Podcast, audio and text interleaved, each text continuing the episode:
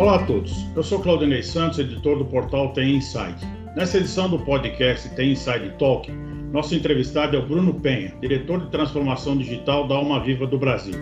Ele fala sobre os investimentos e aquisições do grupo de origem italiana, dos desafios da transformação digital na área de atendimento e relacionamento com o cliente e da importância do atendimento multicanal. Bruno, obrigado pela sua participação no podcast Tem Inside Talk. Bruno, você pode contar um pouco sobre as atividades da Alma Viva no mercado global? Qual é a dimensão do grupo no mercado mundial de relacionamento e atendimento ao consumidor? Claro, vamos lá. Obrigado pela oportunidade, Claudinei. Falando do grupo Alma Viva, a gente está falando de um grupo de 17 empresas com foco em três grandes pilares, CX, BPO, TI e inteligência artificial está falando de 70 sites distribuídos em 11 países, então são quase aí 50 mil colaboradores e uma receita de 1 bilhão de euros em 2021. É, é o quinto maior grupo italiano em número de pessoas, é uma das empresas italianas que mais criou postos de trabalho nos últimos anos e que tem uma estratégia de expansão extremamente agressiva. A gente tem o anseio de dobrar de tamanho até 2025. Ou seja, tem uma estratégia parruda de investimentos, eficiência e tecnologia para conseguir conquistar eh, esse feito e se tornar a maior empresa eh, de TI e tecnologia da Itália. No Brasil, né, o grupo vem constantemente investindo em suas operações. Em 2021, foram aplicados 66 milhões em novas tecnologias, treinamento, capacitação colaboradores para impulsionar a transformação digital nos processos de atendimento aos clientes e também nos processos internos, né? mesmo com o cenário da pandemia que a gente já viveu por dois anos. Né? Como foi a experiência da empresa nesse período e quais os resultados obtidos? Perfeito. Quando a gente fala do grupo Alma Viva do Brasil, né, da fatia Alma Viva do Brasil, a gente está falando de 16 sites, né, distribuído em 12 cidades, então são aproximadamente 37 mil colaboradores, uma receita de um bilhão e meio de reais em 2021. A Almaviva ela teve um papel fundamental no mercado durante o período de pandemia. Então, ela acompanhou uh, não só a mudança do comportamento do consumidor, uma maior necessidade de interação online, o e-commerce crescendo, mas também a necessidade de adaptação do modelo uh, operativo do mercado. Então, a migração para o tal do modelo híbrido, para o home office. Né? Então, assim, tivemos é, importantes avanços para levar uma fatia importante da é, operação para o modelo home office. Então, a gente chegou ao auge aqui de 50% da, da operação trabalhando de forma remota e atualmente a gente gira em índices em torno de 25% a 30%, ou seja, são investimentos focados em ferramentas de gestão, em ferramentas de acompanhamento, interações com a camada de gestão para garantir a eficiência desse modelo. Além disso, a gente teve importantes investimentos na parte de tecnologia, de segurança da informação e também de estrutura, com a criação da diretoria de transformação digital e eficiência. Então, Claudinei, são uh, uh, pouco mais de 50 colaboradores, 50 especialistas em diferentes metodologias que atuam com foco em centralizar todas as ações de digitalização dentro do grupo. Então, são mais de 150 temas aqui focados tanto nas operações quanto nas áreas de staff a gente acredita muito no conceito do ser digital e do parecer digital. Então, para que a gente contenha uh, uh, uh, modelo de atuação eficiente, a gente precisa também olhar para dentro. Então, são 150 temas focados tanto na parte de operação quanto na parte administrativa. Essa equipe, Claudinei, ela tem um foco muito importante, inclusive, de fazer a ponte com o nosso solution provider, a uma Wave, né, que é o nosso braço de tecnologia no grupo, então, essa área ela traz toda a inteligência, fazendo essa interação e a integração dentro dos projetos entre os demandantes de operação e staff e também uh, esses nossos fornecedores, tendo a uma Wave aqui como principal uh, solution provider. Né? Com esses investimentos, se a gente olha durante o período de pandemia, se a gente compara final de fechamento de 18 com 21, a gente tem um crescimento de quase 30% de receita, e um crescimento de quadro de aproximadamente mil colaboradores, ou seja, a Uma Viva ela desempenhou um papel fundamental não só no mercado, mas também dentro do seu plano estratégico, garantindo os avanços de crescimento e a maximização das suas operações, tanto na eficiência interna quanto também para a experiência dos nossos clientes. Bruno, com a pandemia, né, um grande número de consumidores mudou de hábito, gerando grande demanda para o serviço de atendimento, relacionamento, recuperação de crédito e telemarketing. Né? Como é que foi o impacto dessa nova realidade junto aos clientes da Alma Viva? Perfeito. De fato, é, a gente visualizou uma mudança de comportamento do consumidor, ou seja, quase 60% dos consumidores compraram online pela primeira vez. Então, a demanda por interações online, a demanda por esses novos canais de atendimento, ela ficou cada vez mais é, enfatizada. O que, que a gente fez do lado Alma Viva? Né? A gente continua investindo na implantação de ferramentas principalmente voltadas à omnicanalidade, então nossas ferramentas omnichannel entregar, integradas com os nossos CRMs para proporcionar a possibilidade dessa integração, dessa interação com os nossos clientes em diferentes canais. É, e também avançamos do ponto de vista de eficiência operacional, com automações mais básicas, retirando manualidades das operações. Não só para a gente trazer uma jornada mais fluida interna, com mais eficiência operacional, mas também uma jornada diferente, diferente é, é, e mais maximizada para os nossos clientes. Quando a gente olha o reflexo desses é, movimentos, o que, que a gente tem? Dentro das 350 milhões aproximadas aí de interações que a gente tem ano, hoje a gente já tem aproximadamente 40% de interações feitas, sendo feitas de maneira online, ou seja, isso demonstra é, o potencial dessas ferramentas implantadas. Tá? Você falou em multicanalidade, né? Todo diz, todos dizem que o consumidor deve ser atendido de forma integrada pelo canal de comunicação que ele preferir, né? Como é que você vê a maturidade do mercado no atendimento multicanal, né? Quais são os desafios para uma empresa ser realmente multichannel? O desafio aqui, o, o Claudinei, é de fato qual é o canal que você vai abordar aquele determinado cliente. Muitas vezes a gente escuta, né? É, é, é, é dos nossos clientes diretos, eu preciso de um WhatsApp, eu preciso disponibilizar um determinado canal, mas muitas vezes não tem uma análise estratégica, não tem uma análise de jornada por trás. Então, o grande desafio é você aterrissar essa estratégia para que você consiga implementar uma solução que seja eficaz para atender aquele seu determinado cliente. Isso, é, é, é, dentro do mercado, você tem diferentes empresas que fornecem soluções de omnicanalidade, de multicanalidade, mas muitas vezes esse trabalho de análise da jornada não é feito. Então, como que você trata esse desafio? Você tem alguns passos aqui que são super importantes. Acho que o primeiro deles é definir a estratégia de omnicanalidade versus multicanalidade. Qual é a diferença né, do conceito? Multicanalidade é quando você tem diferentes canais, mas eles não estão integrados. Omnicanalidade é quando você tem canais distintos, mas há uma integração. Então, o cliente compra no e-commerce e retira na loja, por exemplo. Então, você tem uma integração. Então, para aquele teu negócio faz sentido você seguir uma estratégia de omnichannel ou uma estratégia multichannel? Esse, esse é o primeiro passo para você é, avaliar essa tua estratégia do macro para o micro. Tendo isso avaliado, é, qual é o perfil do teu cliente? Essa é uma análise super importante, porque dependendo do perfil do teu cliente, se você tem um, um, um público mais voltado para o digital, mais jovem, talvez você abordar esse público por esse canal seja eficaz. Agora, se você tem um público mais tradicional ou até um negócio que demanda uma maior formalidade, talvez o canal de uma loja física, um web chat, algo mais personificado, seja mais aderente. Então, o segundo passo é você precisa conhecer o seu cliente, você conhecer o perfil do seu cliente. Como terceiro passo, antes de você discutir tecnologia, você precisa avaliar a jornada naqueles canais, ou seja, por onde ele começa, quais são as ramificações, qual é o processo, quais são as possibilidades de começar num canal, terminar do outro. Então, antes de falar de tecnologia, você precisa avaliar a jornada, você precisa desenhar o processo que aquele cliente vai passar pelos seus canais de atendimento.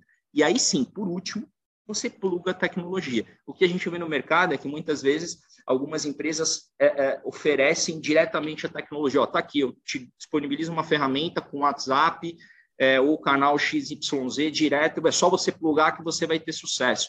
Não necessariamente. Aqui na Alma Viva, quando a gente apoia os nossos clientes na implantação desse tipo de ferramenta, é, essa diretoria de transformação digital e eficiência ela é responsável por fazer uma análise, fazer um diagnóstico de jornada em conjunto com esses clientes para desenhar a melhor experiência antes de plugar a solução. Então, a gente acredita muito é, na transformação do processo antes de plugar a tecnologia. Na sua opinião, né, quais os desafios para personalizar o atendimento para um grande número de clientes? Né? Como é que a tecnologia pode ajudar? É, basicamente, é, você tem diferentes estudos que demonstram, é, é, Accenture, McKinsey, que demonstram que a hiperpersonalização do atendimento é o futuro para os próximos anos. E para você atacar esse contexto de hiperpersonalização, o que, que a gente acredita? No conceito do customer centric. que é o customer centric em sua essência?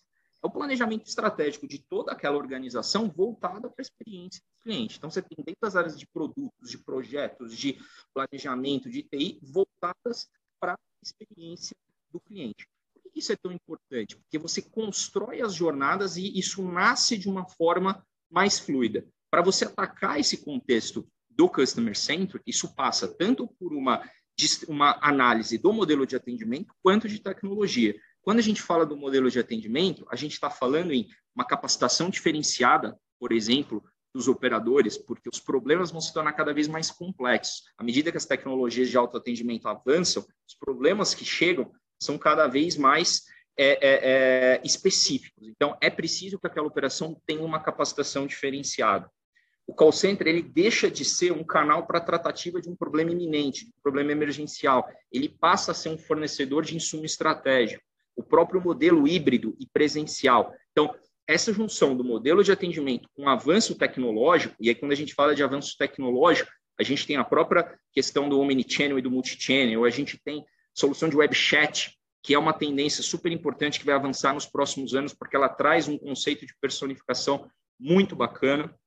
É, as próprias soluções de inteligência artificial, biometria de voz, até a internet das coisas. Hoje já é possível você ter uma geladeira que auto-identifica um problema, emite um alerta para um call center, fazer uma ligação ativa para um cliente, falando, Claudinei, olha, verifiquei aqui a sua geladeira, ela alertou um problema em determinada é, parte específica do motor, vou mandar um técnico. Então, isso já é possível. Então, essas tecnologias, em conjunto com essa evolução do modelo de atendimento, é o que vai aterrissar esse conceito do customer centric e garantir essa hiperpersonalização do atendimento que tanto se fala, né? É, falando em atendimento, né, mesmo com a transformação digital, o atendimento por voz tem um grande espaço no mercado, né, para que o consumidor, principalmente, tenha um atendimento mais humanizado e tenha maior resolução, resolutibilidade das reclamações, que muitas das vezes, inclusive, estão ligadas à formatação complicada das ofertas de pacotes de serviços e produtos, né? Como é que você vê o papel dos profissionais de marketing de produtos na simplificação dessas promoções?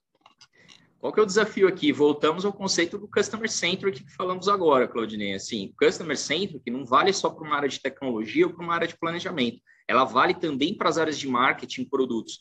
Porque se você desenha uma oferta de uma, uma forma complexa, que tem uma série de especificidades, o próprio processo de venda ele vai ser complexo. O processo de atendimento ele vai ser complexo. Então, aquela oferta ela nasce de uma forma entre aspas quadrada. Então, qual é o segredo para isso? O segredo é as próprias áreas de marketing é, é, e de produtos atuarem também dentro do contexto de customer centric, ou seja, desenhando as ofertas da forma mais simples possível e pensando na jornada do cliente, seja na jornada de um ponto de vista de venda e até depois de um ponto de vista de atendimento. Mas o conceito ele está intrínseco. Estamos falando, estamos falando de customer centric desde sua essência. Voltando aqui um pouco para sobre a Alma Viva, né? Recentemente o grupo fez uma operação financeira que visava adquirir novos eh, negócios, né, voltados para os segmentos de, tec de, tecnologia de informação, de TI, né, de customer experience e inteligência artificial. Você pode detalhar um pouco mais os objetivos dessa iniciativa para 2022? Sim, claro. É, olhando como grupo, Claudinei, como grupo Alma Viva, nesses últimos anos o, o, o, grupo segue investindo de maneira pesada, não só no Brasil, mas numa visão mundo. Aqui no Brasil, em 2020, a gente fez a aquisição da Chain, né, que é o segmento call center do Bradesco, um negócio de centenas de milhões que nos trouxe um outro patamar de, de, de presença de atuação.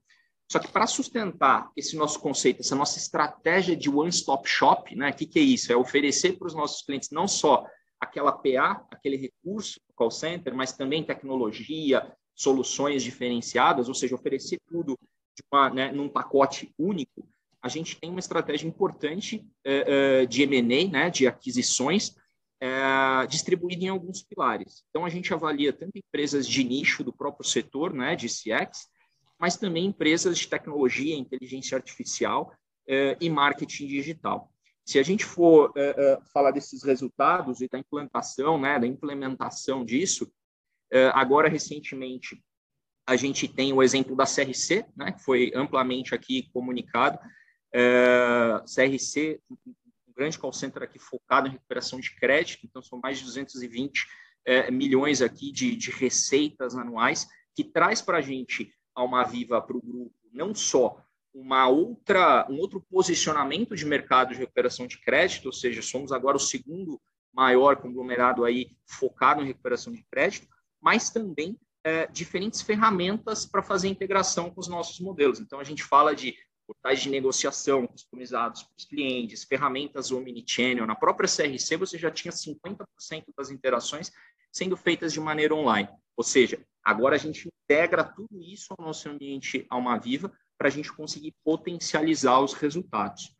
Além disso, se a gente olha outros exemplos numa visão mais grupo, né, uma visão mais global, a gente tem o exemplo dentro do grupo AlmaWave, né, do nosso braço de tecnologia, a recente aquisição da DataPil, que é uma empresa italiana de tecnologia, né, focada, orientada a dados, né, que na verdade ela faz uh, uh, uma conciliação de diferentes fontes de dados geoespaciais, de mídias, análise de sentimentos, num algoritmo para aterrissar ações de marketing, de vendas, ações estratégicas, ou seja, é possível que você pegue, por exemplo, uma cadeia de redes de loja física específica de uma telecom, por exemplo, de uma determinada região, e em duas horas o algoritmo te traga é, é, o que o mercado está falando sobre aquelas lojas, quais foram, é, qual é o público que passou perto daquelas lógicas, qual é o perfil desse público, ou seja, é, é uma inteligência que traz dados e vai apoiar o call center dentro daquele contexto que a gente falou do call center virar um insumo estratégico para determinadas organizações. Então,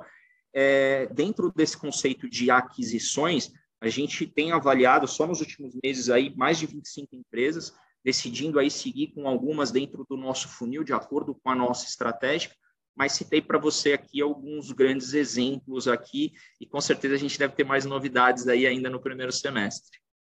Bruno, o mercado de atendimento, né, relacionamento consumidor, tem, tem passado aí por algumas, é, algumas iniciativas de regulamentação por parte do governo, né? Uma delas é o Código 0303, né? Como é que você vê esse, esse, o impacto dessa nova determinação para identificar e bloquear as chamadas de telemarketing? Maravilha. Se, se você olha, é, é, esse contexto é um contexto bastante interessante, né? Se você olhar numa visão histórica, em agosto de 2021, a Anatel ela fez uma consulta pública até para escutar do mercado, né, qualquer opinião do público sobre isso, e a resposta foi bastante positiva. Qual é o objetivo por trás dessa dessa delimitação? É uniformizar as chamadas e oferecer para o consumidor maior autonomia. Então, basicamente, a gente está falando de ter um prefixo 0303, que é obrigatório nas ligações de telemarketing ativo, quando eu vou oferecer um produto. Aqui não entra questões de cobrança, não entra questões de doação, aqui a gente está falando de ligações para você fazer uma oferta, estamos falando de telemarketing ativo. Então, o objetivo, de fato, é regulamentar e dar maior autonomia para esse consumidor. Quando que isso entra, tá, Claudinei? Isso entra agora, entrou para a parte móvel no dia 10 de março, tá? E entra em junho, né, mais precisamente aqui no dia 8 de junho, para a parte fixa, né? Telefones de origem é, fixa. Quando você olha isso o, o, de um ponto de vista do setor, é, muita gente comenta qual é o risco. O risco é um maior, uma maior incidência de bloqueio de ligações, ou seja, o Claudinei vai deixar de receber essas ligações, né? As chamadas vão ser recusadas e vai dificultar o contato das empresas de telemarketing, por exemplo, com os consumidores. Isso pode gerar desemprego e, e etc. Então, é isso que o, o, o setor comenta. É, falando um pouco da minha visão sobre o, sobre, sobre o assunto, eu acredito que a decisão da, da, da Anatel ela é correta, porque, na verdade, ela está regulamentando um procedimento que muitas empresas na verdade, deturparam, né, de uma forma, é, é, uma abordagem é, excessiva, criaram uma jornada, uma experiência para o cliente é, péssima. Né? Então, eu acredito que a decisão ela é uma decisão precisa, é uma decisão correta. O que acontece? Ela reforça a necessidade das empresas focadas no setor de atendimento, de diversificar seus canais. Então, tal da plataforma Omnichannel que você me comentou, isso cada vez mais é, é, fica enfatizado, porque você precisa procurar outros canais para entrar em contato com aquele teu cliente. Então, na verdade, não é, eu não acredito que seja uma restrição que venha para o mal do setor. Eu acho que é uma restrição que vem para o bem do consumidor, mas que o setor tende a se adaptar apoiado nos avanços tecnológicos. Então, para mim, eu vejo como um contexto extremamente positivo e, e aderente ao futuro. Tá? Outra regulamentação é o saque digital, né, que está para ser regulamentado. Na sua opinião, ele terá um impacto positivo sobre o mercado de atendimento? Sim, na verdade, o, o saque digital ele é uma atualização né, de uma delimitação que vem desde 2008, que na verdade ela tinha um foco muito em voz, né? A gente está falando aqui de uma regulamentação que foca em determinadas, determinadas solicitações que os consumidores fazem para as empresas de telemarketing, que elas têm que é, ser executadas de acordo com um determinado nível de serviço, em determinados X dias e etc. Essa regulamentação de 2008 ela era muito focada no canal de voz, então isso, com o passar do tempo, ficou muito desatualizado, é, não só pela mudança do comportamento dos consumidores, o acesso à internet, a diversificação de canais, outras regulamentações internacionais, e gerou essa necessidade de atualização. Então, aqui na prática, a gente está falando de uma, necess... de uma ação governamental também positiva para o setor, mas que de forma análoga ao tema do prefixo 0303, ela demanda um olhar diferenciado das empresas de telemarketing. Por quê? Porque, como eu disse, ela delimita determinados SLAs, né, determinados níveis de serviço para solicitações do Claudinei como consumidor. Então, se o Claudinei solicita um cancelamento de um determinado serviço, a empresa vai ter, por exemplo, sete dias para executar. Aí você me pergunta, mas todas as empresas elas estão preparadas? Se elas não estão, elas vão ter de estar. Então, existe a necessidade de ter uma reestruturação interna dos processos, pautada também com apoio tecnológico. Então, aqui, o que, que você tem de, diferencia, de, de, de diferenciação no atendimento? Essa necessidade de adaptação, seja dos processos, seja de ferramentas. Porque o que, dizem, o, que, o que dizem aqui os estudiosos do mercado e o que o governo comenta é que a própria sociedade de proteção ao consumidor ela vai criar formas de regulamentar os indicadores de eficiência de cada saque digital. Ou seja, se essas empresas não tinham uma governança dos seus indicadores, elas vão ter que ter. Então, em resumo, aqui é também traz um aspecto super positivo para o setor, mas, de forma análoga ao outro item, demanda uma necessidade de investimento, adaptação e ajuste interno de processos para você continuar provendo uma experiência importante para os seus clientes. Até falando de atendimento diferenciado, como você disse, né, nós teremos agora, no dia 25 de abril, nosso fórum de relacionamento atendimento um cliente, onde justamente nós teremos um painel sobre o contact center e o atendimento diferenciado. Se Legal. eu fosse um cliente da Alma Viva, é, por que, que eu compraria um produto da Alma Viva? Quais são as principais diferenças da atuação da Alma Viva no mercado? Maravilha. Olha, eu destacaria alguns pilares. Eu acho que, primeiro, a, a nossa questão, o nosso modelo de, de atuação interno pautado em eficiência, com uma gestão inteligente dos KPIs, o nosso Smart Management, que é uma ferramenta que a gente usa para fazer a gestão transversal dos indicadores é, das operações e trazer insights na prática, não só para os nossos clientes, é, mas também para dentro das nossas operações, é, buscando maior eficiência. Então, acho que o primeiro tema aqui é o modelo da Uma Viva pautado em eficiência, que isso se reflete não só é, é, é no modelo eficiente de custos internos, mas em ofertas mais aderentes para os clientes, mas também numa experiência, né, numa satisfação de cliente diferenciada. Então, acho que esse é um, é um, é um fator é, primordial dentro deste mercado. Segundo fator primordial dentro desse mercado, é, os avanços tecnológicos, esse foco na transformação digital, é, toda essa atuação da diretoria é, de transformação digital e eficiência, com apoio do nosso braço tecnológico, que é uma Wave, focada em atuar do lado parecer digital, né, consolidando propostas, produtos de forma diferenciada para os nossos clientes, mas também do lado ser digital, né, transformando não só as nossas operações, mas as nossas áreas de staff, traz uma outra condição é, para uma Viva dentro desse mercado. Se você perceber aqui dentro desse nosso podcast, dentro dessa nossa conversa, você me fez diferentes questionamentos sobre necessidades de adaptação das empresas de call center no mercado. Então, esse foco na transformação digital não é mais uma opção. Ele é uma necessidade iminente que está enraizada na atuação. Não é mais possível oferecer, oferecer somente um serviço de call center, somente uma pessoa atendendo um telefone. Isso não existe mais.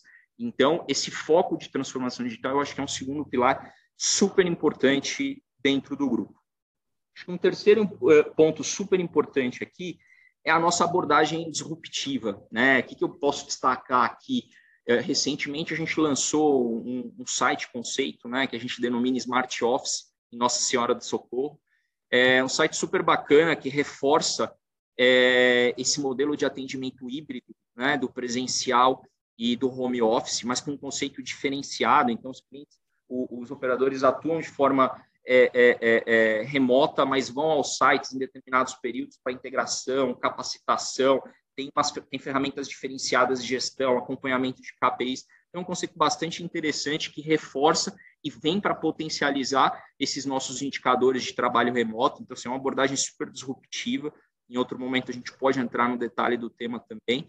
É, acho que um quarto item, o próprio apetite de investimentos, tanto numa visão local quanto numa visão global.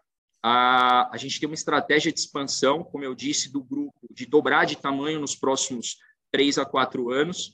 É, e esse apetite ele vale aqui no âmbito nacional, vale no âmbito global. Então a gente vem avaliando empresas de diferentes setores para que a gente consiga trazer diferentes soluções e diferentes abordagens complementares para os nossos clientes. Então a gente quer é, de fato seguir à risca o conceito do one-stop shop. Eu quero que o, que o, que o cliente Claudinei é, sinta-se servido e bem servido com eficiência em todas as pontas. Então, acho que eu citaria essas, esses quatro principais é, é, temas: o modelo de, de, pautado em eficiência, o foco em transformação digital, o apetite disruptivo e de investimentos no mercado. Perfeito. Bruno, gostaria de agradecer sua participação no podcast Tem Inside Talk, parabenizar pelo trabalho Espero vê-lo no nosso Fórum Relacionamento, dia 25 de abril, aqui no WTC em São Paulo. Mais Maravilha, estaremos lá. Conte conosco. Falou, obrigado. Obrigado, Claudinei. Um abraço.